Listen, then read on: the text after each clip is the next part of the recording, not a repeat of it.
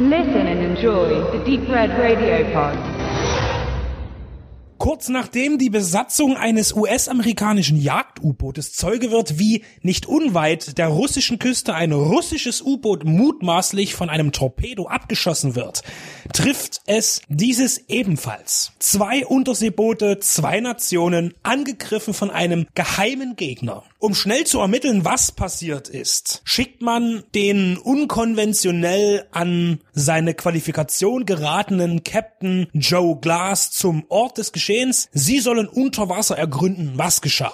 Zu Lande setzt man eine kleine verdeckte Einheit ein. Hunter Killer ist ein technisch naiver Film, so wie jeder andere U-Boot-Film vermutlich auch, und will politisch brisant sein, so brisant wie Rambo 3 oder Missing in Action. Das Millennium Films Team Lerner, Davidson, Short schicken gemeinsam mit dem Triple X und Fast and the Furious Produzenten Neil H. Moritz und einer ganzen Armee von Co-Executive und Line-Producern Jared Butler in eine Adaption des Romans Firing Point von 2012. Im Cast finden sich viele bekannte Gesichter, unter anderem Gary Oldman und Michael Nyquist, der hier seine vorerst letzte Rolle spielt. Nachdem er kürzlichst verblichen war, nur noch eine Produktion mit ihm ist offen, der Terence Malick Film Radegund, in dem der ebenfalls verstorbene Bruno Ganz noch einmal zu sehen sein wird. Nyquist ist der Film Hunter Killer auch gewidmet, gleichsam dem Produzenten John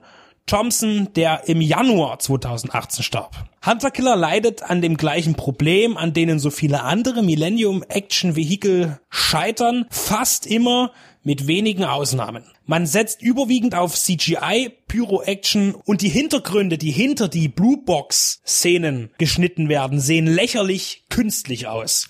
Actionfilme brauchen reale Bilder, um real zu wirken. Eine Schießerei oder Explosion aus dem Computer wirkt nie bedrohlich, der Held ist also demnach nie wirklich in wahrnehmbarer Gefahr, wenn neben ihm Granaten aus Pixeln bestehen. Das gibt es zur Genüge in Hunter Killer, aber es finden sich auch positive Beispiele und vereinzelt auch physische Effekte, die das Sehvergnügen anfüttern. Im Großen und Ganzen kann der Film aber technisch und inhaltlich gemessen an einem Genrefilm nicht ganzheitlich überzeugen. Versucht zwischen Act of Whaler beziehungsweise Louis Teagues Navy Seals und Jagd auf Rote Oktober respektive Crimson Tide auf und abzutauchen. Punkte gewinnt aber die dichte Struktur und das rastlose Voranjagen der Story. Die Ereignisse sind gut miteinander montiert und schaffen es tatsächlich auch Spannung aufzubauen.